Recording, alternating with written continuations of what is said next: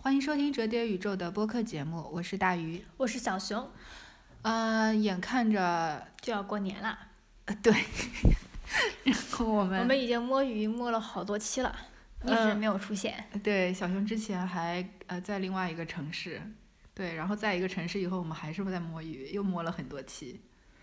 哦，对，嗯、对，然后今天要不我们就从最摸鱼的节目开始说起吧。那就是破解。浪姐，浪柳破乘风破浪的姐姐二，对，然后破解这个名字来源于一个对，一中文讲的不太好的朋友。对，当这个中文不太好的朋友在那儿说，哎，最近的破解二挺好看，我想什么破解啊？难道是什么迷雾剧场吗？什么悬疑吗？后来问了三遍，到底什么是破解？我终于知道是乘风破浪的姐姐。你人家官方叫浪姐，但是这个人就继承了破解。就中国文化博大精深，嗯，这笑话太冷了，我们翻篇吧。对。但是聊到这个《浪姐二》，其实我们会发现，就是它的热搜点啊，然后大家讨论的话题度啊，包括这些三十个嘉宾的这些所谓的流浪包，我似觉得你你乎没有你讲的太文明了，我觉得哦啊，这节目真的挺难看的。哦好好我总结完了。我们稍微委婉一点嘛。哇，听的好难看啊！怎么能有那么难看的综艺啊？那就是大型 KTV 塌房现场嘛。唱的差，我其实觉得能接受；跳的差也能接受。毕竟这个东西也不是说练个三五天就变成了万丈瞩目的这个巨星了嘛，这个大家都能理解。问题是，我觉得他们不认真啊。就他们不好好努力，对这个怎么判断呢？就是比方说你这个动作的熟练度，然后呃，你作为声乐唱歌，是不是拆开来一句句歌有有好好练上个几天，练上个几十遍，这还是听得出来的。虽然我也不是专业的啊，我就觉得他们连这些都没有做到，就觉得很莫名其妙。而且让很多人气愤，或者为他们可惜，或者觉得他们就是浪费这些资源的点在于，相比于浪姐一的这些嘉宾们，嗯浪姐二的嘉宾明显就是呃时间。还有金钱，还有家庭，会比一的这批人的平均要好。这你到底怎么知道的？你怎么统计出来的？你会发现一很多，他们还是在事业的上升期，他们哦还是在聊说我要拼，于是才有了浪，就是蓝狼式努力的蓝盈莹，嗯，然后才会有这啊些有点苦情的那个张含韵，对。嗯，但是你看到了第二季的时候，大家讨论的就是妈妈党的孩子，哦，对我幸福美满，我什么都不缺，我嗯我来上个舞蹈班吧。对，然后讨论都是自己的老公。你看，就是她可以享受在自己活在老公的人设上啊，你好，你好，我是那个谁谁谁的老老，就是谁谁是我的丈夫、啊，我看过你跟我丈夫的演的戏，对对对，这个我觉得要区分一下，就是的确，这个婚姻生活、家庭生活或者妻子的身份，的确是一个人很重要的一个部分。可是，在这个综艺里面，我觉得除了你聊这一些部分，是不是业务上，或者说呃大家普遍的这个参加节目的呃初心。初初心，对吧？我想的是最起码的这个争强好胜的节目的基本属性，能不能再强一点啊？但他们没有，他们太佛系了，他们太寡淡了，他们无欲无求。呃，对，无欲无求，我为什么要看一群无欲无求的人漫长的茶话会和毫无斗志的表演呢？他们现在就是属于一帮阔太太们，已经享受了三十岁之前的美好年华，开始觉得啊，三十岁之后才是女人最美好的这个享受幸福和 enjoy 时光的一个嗯嗯嗯，timeline。然后他们就会觉得啊，我又可以签一个单，然后赚点钱，你看又有哦通告了，然后呢，我又可以。就是趁此机会代言很多，接到很多其他的代言，让我火一把。然后还可以过来，对，接受到业内最好的、顶流的歌唱和舞蹈的资源。师，对，哎，你这个让我想到，那浪姐一其实有一点雪中送炭，是的，浪姐二是锦上添花，简直就是这样子的。所以我们其实都爱看的是雪中送炭的故事，逆嗯风翻盘。就像以前创造营一零一 F 班的人，反而是流量最高，后来对，呃上位不是说这上位这个词不好啊，就是逆风飞翔。对对对，但是锦上添花这种故事好像很难好看的。这种就很凡尔赛，人们谁会就是草根是不 care 凡尔赛的。嗯，对我我我我也不能说这个非要说做成草根，只能说它作为一普罗个大众，对普罗大众的这个呃娱乐、嗯休闲，娱乐休闲也是一种心理需求嘛。对，那你给我的这个娱乐休闲内容，不管是电视剧、抖音、快手，还是这个综艺，你总得满足我娱乐休闲的目的，要有一点爽感吧。那个黄暴也是一种爽感，是吧？但是看一群姐姐跳舞、唱歌、比赛，那它的爽感就是在于，我得能投射。比如说我也是三十几岁，今年三十四了，太可怕了。对，那你看到这个人，你至少能觉得，哦，就是是可以投射的。这个投射不是说外形，就是你至少觉得他的确是生活中或者。嗯，达到某个成熟度，或者呃，甚至跟年龄无关的一种共性，你能在他这个人身上看到。比方说，看到张雨绮就觉得，哎呦，太可爱了。就是这个人就是长了个御姐相，从来没有演过少女，结果到了三十几岁就不行，我就是要纯情，我就是要少女，我顺拐我也要跳，就是要可可爱爱。对，然后所以你看，浪姐一给了我们一个新的视角，就是我们熟悉的这些演员。他们所习惯的这些很飒、很御姐、很 A 的这些人设，其实他们内心里住着一个小公主。对。然后你通过这种真人秀，慢慢的接受到，原来她是真的可以变得很可爱小公主。嗯。然后他就可以有了第二个人设，让他再次火一把。但这也是他所期待的，因为他也开心，他也愉悦。嗯。她可以做回了他自己。对，我觉得宁静就也很迷人。对，他在镜头前面非常的袒露自我，就是他没有遮掩过自己的。脆弱自尊心，或者说，甚至说早期的一些不必要的自尊心，他一直在那儿说我要这个我要那个，那我肯定要这样那样。当然，我不排除有节目组和导演非常聪明的引导。对。但是那种脆弱感和后面展露出他一边这种脆弱感和艺术家人格，不想被批评、不想被人说的这种敏感，再再加上他真的是比所有人都努力的那种勤奋合在一起。这两个东西同时存在在一个人身上的时候，加上他光鲜的电影履历，这个人就非常的立体、有层次、很丰富，你不会讨厌他的，而且你可以觉得他非常的迷人可爱。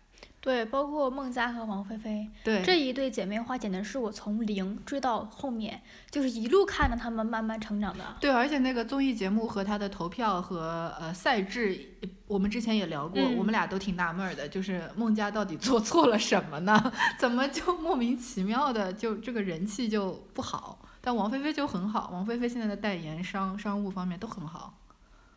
因为我觉得王菲菲和孟佳比，可能对于女孩子来说，王菲菲长得会更大众一点。你这是变相说人家不够漂亮吗？但是就是一个太过于完美的人和一个相对完美的人，人们会更容易接受那个更像自己的人。是说在现在的这种传播的规律上来说，再也不是很有人愿意喜欢大美人，然后有同性竞争感的人了。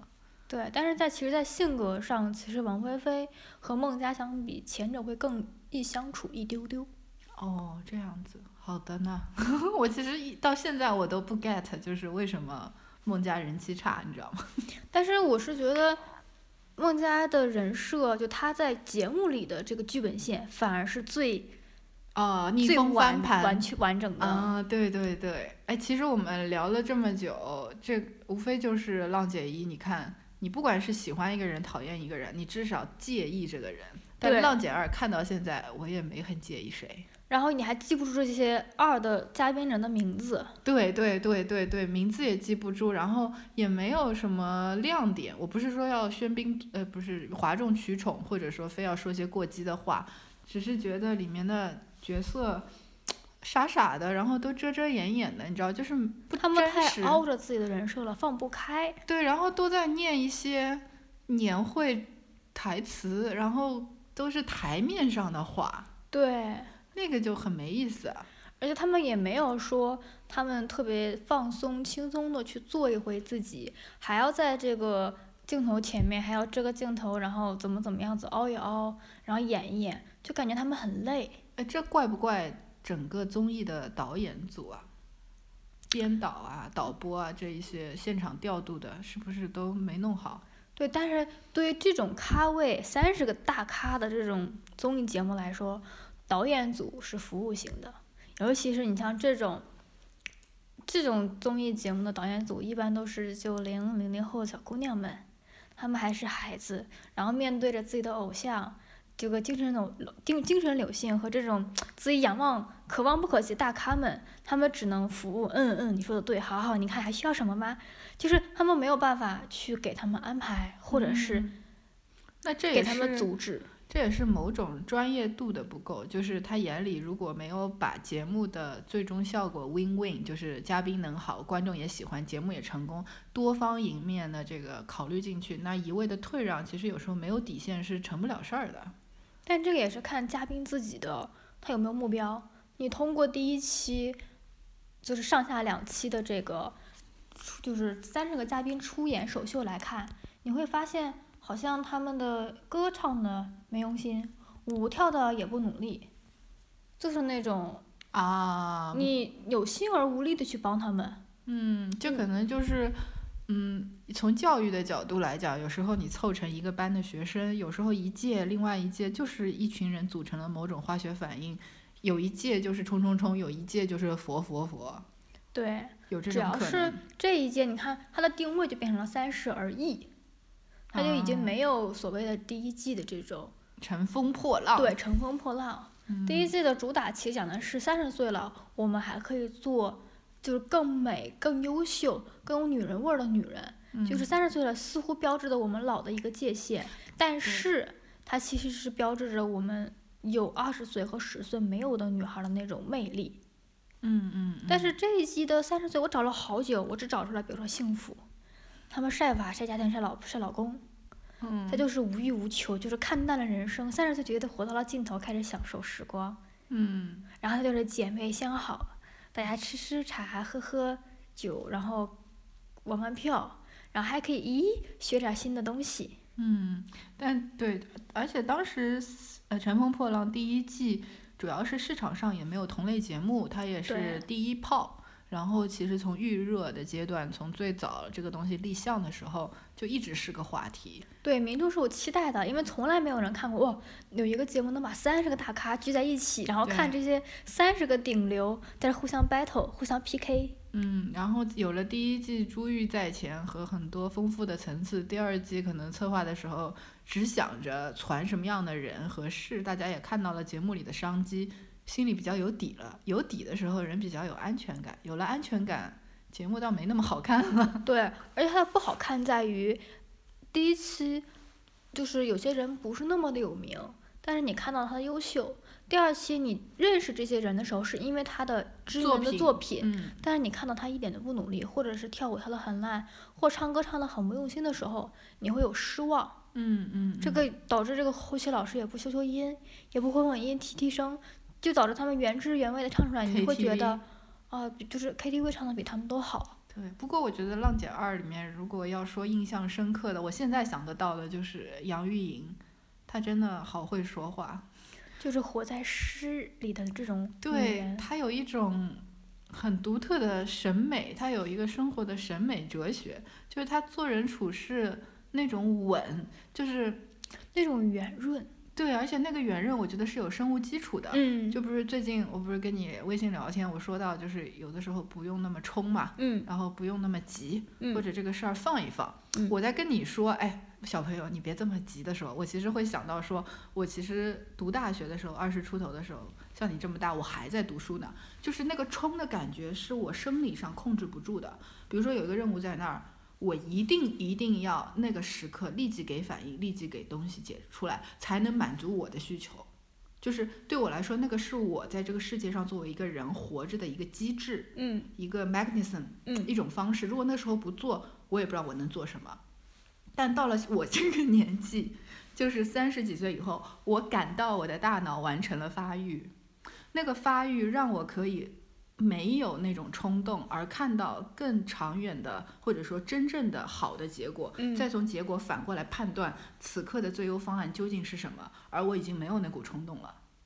哦，这是一个大脑发育的过程，而这种冲动的状态不仅仅是在商务环节、职业环节和呃这个情感项的，我觉得整个人的能力都提升了，包括甚至运动健身，我的耐力和意志力是一件没有消耗感而可以持之以恒的在用的东西，所以我觉得这个快乐。可能跟性别都没关系，我不知道男的三十岁跟二十岁这个冲动有什么关联啊？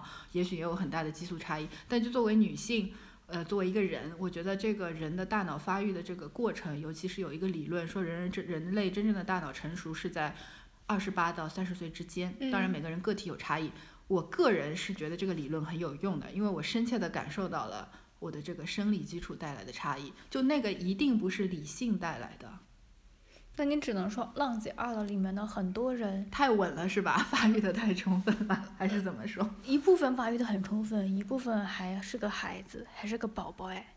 哦，对，但是那个加上社会啊、家庭和他的个人履历，对对对，就我只是想到了某一种冲动，某一种冲动是跟生物有关的，对，就是你作为一个人，你一定你到了三十岁，呃，有是有可能成为更好的二十岁的你，就是嗯是一个高阶版本，二点零。三点零、四点零是可以往上升的，所以说回那杨钰莹，我就觉得她的大脑达到了一个高度发达的智慧阶段，非常的稳得住。对，但是她永远是只能做她自己的主角。你发现她，因为她太圆润了，她太平和了，他没有办法跟别人起冲突，他就没有办法给节目带来这种热搜的流量。啊、可是热搜就一定要冲突吗？还是就是他，你会发现，因为他的优秀特质和诗一般的哲学处事生活态度，节目组愿意给他有单框框的这种小镜头、嗯嗯小剪切，加上他咖位其实挺大，的吧？其他人没嗯有。但是你会发现，都是他单独一个人在镜头的画面里，他很少有跟别人的对话，明白因为他，活得太通透了。明白。啊，我觉得你说的让我想到了一个理论，就是说白了，就算是呃杨钰莹，她这个人物现在在《浪姐二》里面的角色，跟我小时候脑子里的她没有一点区别，所以我完全感觉不到时光的流逝。当然了，滤镜开得很厚，女演员很漂亮，那是没有时光的流逝，对吧？但是最可怕的是这个。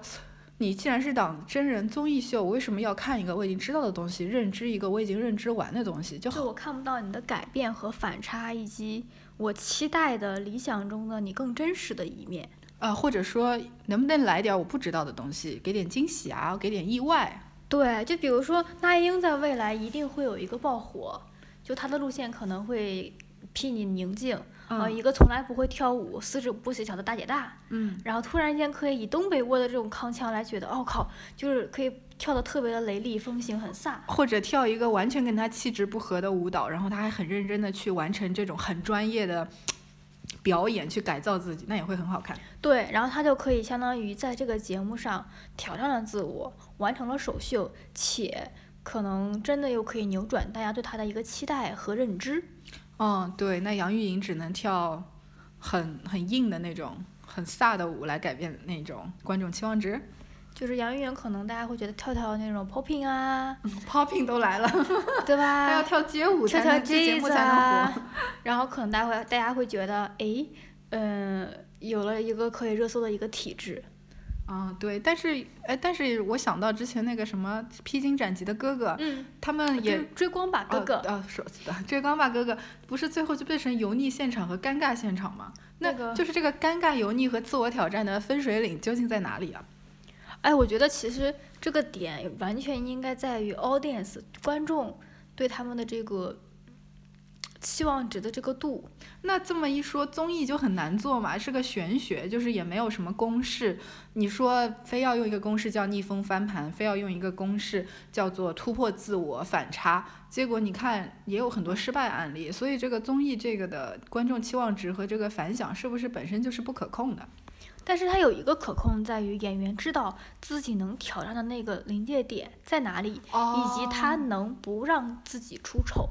这种掌控感的这个度其实哦是还是有的。有的啊尤其是在的。尤其是有专家老师在旁边，他是知道你是几斤几两，有某种歌就请你不要唱了，有某种舞你也是一定跳不下来的。对，那那个刘卓去告诉这些歌手们，包包括告诉这些演员说，其实不是你唱歌不可以，而是你选选歌选错了。对对对。那有的人声音就唱不到 high C，你非要选一个 high C 的歌，你不难为自己吗？嗯，对，而且有时候一首歌你又要以解决音准，又要解决咬音吐字，还要解决节拍。如果你的本身音乐素养不高，短时间之内也不是努力能解决的问题，就需要老师指导一下。最后舞台效果是好的，其实技术本身没有特别特别难。对，包括有那种唱跳的歌，有的是唱的这个主节奏，这个主音底或者底音，它可能会跟着这个舞蹈的这个重要动作是一起的。有的就是啊岔开的。那如果你本身就唱和舞都很费力，你何必要选这种复杂性难度高的呢？还是要量力而行，循序渐进。对，我是觉得三十岁加的这个姐姐的第二季，可能教给大家道理得是这个道理吧，就是你活了三十岁这么久了，你看到了很多，呃，好看的风景，走过了很多桥，吃过了很多盐，其实你享受了这个你们口中所说的这个家庭啊、幸福啊，有有丈夫、有儿子、有女儿的这种快乐，但其实更多的明白，比如说人生中要量力而行。就是你突破自己，满足观众这个超过零点五的这个期待，其实就 OK 了，就够了。你超过一了，观众也会觉得它就是零点五，然后你要搞砸了，观众会觉得你一文不值。哦，那你这个做演员也挺难的，这个太自信也不行，不自信也不行，没突破也不好看，突破也要量力而行。那做哪一行都是这样子呀。对对，我们也是，我们也是。这个今天一直想要劈叉到那个科幻频道，但是始终我们没有劈叉成功。能劈能劈，来所以，所以劈现在我们就决定硬劈了，就也就不过度了。其实要说到综艺类的，然后又要跟科幻有关的，其实有一部非常神的电影《未来学大会》是很有意思的。如果你现在对漫山遍野的流量明星，包括浪姐所制造的这种流量效应直接带来的商业收益，你其实已经有点反感，或者你对开机屏上到处出现的同一个 idol 已经非常的吃麻木的时候，嗯，你其实可以看一下这一部呃改编自小说的科幻电影，它是由《纸牌屋》里的女主角主演的，而她其实之前也是演《阿甘正传》里面的阿甘的初恋。嗯，嗯，这个女演员呢，她就用她自己的真名，在《未来学大会》这部动画真人真人动画电影里面，出卖了自己完整的演员身份一。个身份，相当于他就是，比如说大家熟悉的，呃，所以现在最火的演员是谁？王一博，好吧？打个比方，有一个王一博，然后他把自己的王一博的这个虚拟偶像身份卖给了所有的，卖给了这个虚拟世界，然后他自己就变得透明了，就是他是身份变得透明，然后人们开始粉这个虚拟版的王一博。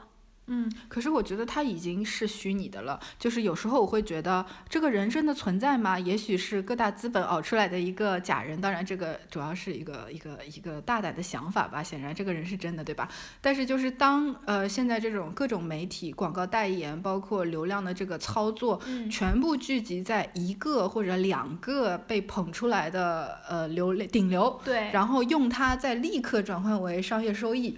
我这个这个漫山遍野的同一个人物形象，其实看多了还有点心里发毛。是的，但是你会发现，久而久之，我们粉的压根儿不是这个人物本身，只是他的生平、人设和他所做的那份姿态。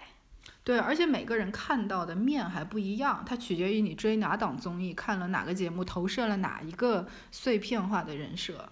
对，但是总是感觉，总之，未来学大会就是一个嗑药神片儿。嗯，未来学大会里面的那个药可以让你进入一个肉体不再受限的动画世界，然后你在里面只要有足够的钱，你就可以再去改变自己的形态，比如说变成 Michael Jackson，或者你自己就变成了周杰伦，周杰伦、范冰冰都可以，只要你想要范冰冰已。经 out 了。范冰冰 out 了，是我太老了。对，但是她毕竟就是是曾经的嗯顶流长相，对吧？都不用整容了。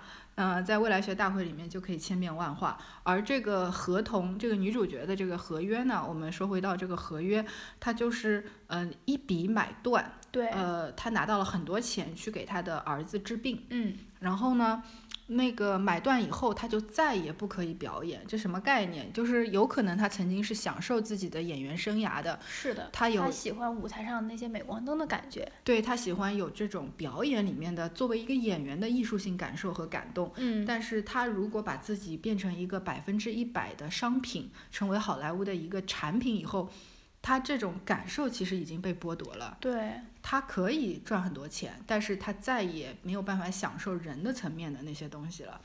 结果他其实是犹豫过的嘛，显然他是不是那么能接受。每一个角色都曾挣扎过。OK，都要挣扎一下的。那最后为了小孩，他还是放弃了，他还是卖了。OK，但是后来他又失去了他的儿子，嗯他的儿子也进入了那个虚拟世界。嗯，嗯，他这个希望就像是他在三维世界里面最后的那种牵绊，就是压死骆驼的最后一个稻草也是这样子的。呃对他本来作为一个人的丰富性的追求，包括他出卖自己的一个重要的存在和信念以后换来的东西都没了，嗯，所以他最后也自自我放逐，对，自我消失了，他完全允许自己沉浸到那个虚拟的世界。虚拟的世界里面了。这个电影呢，我们没有说清楚，是因为呢，这个电影看完以后你也是会说不清楚的。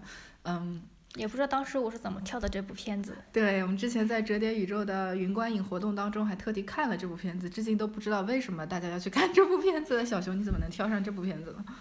就是当时要找这个动画科幻，然后我就脑子里突然之间有一有一刻想到了这个名字，嗯，然后我就去搜了一下，哎，真的有这部电影。哦，然后，不是你梦到的，是真的别人然后我发现，哎，我好像之前看过。观影量太大，以至于分不清真真假假。对对对对对，包括有的时候讲的话也不记得自己是讲过还是曾经听别人讲过。哦，哎，这个是可能跟你的就大脑里面一些反应有关系，电光火石、电光火石的一刻，突然哪个地方短路了一下或者碰撞 sparkling。，sparkling。那这个快过年了，我们在春节期间呢，也会试图推出更有意思、可以陪你原地过年的内容。那这一期节目呢，就到这里啦。那不知道下期见面。对你先别急嘛，不知道你还会不会去看《浪姐二》呢？因为真的很难看。那因为很难看，也推荐您去看一看，因为也能知道为什么难看。另外还有这一部其实不太能看懂的未来学大会科幻动画电影，嗯、也很难看，很难看懂。所以今天不我知道前者是真的很难看，后面的那个是比较难看懂，可以可以，差了一个字。你把我的话重复一遍能干嘛呢？啊，今天就到这儿了，我们下期节目再见，拜拜拜拜。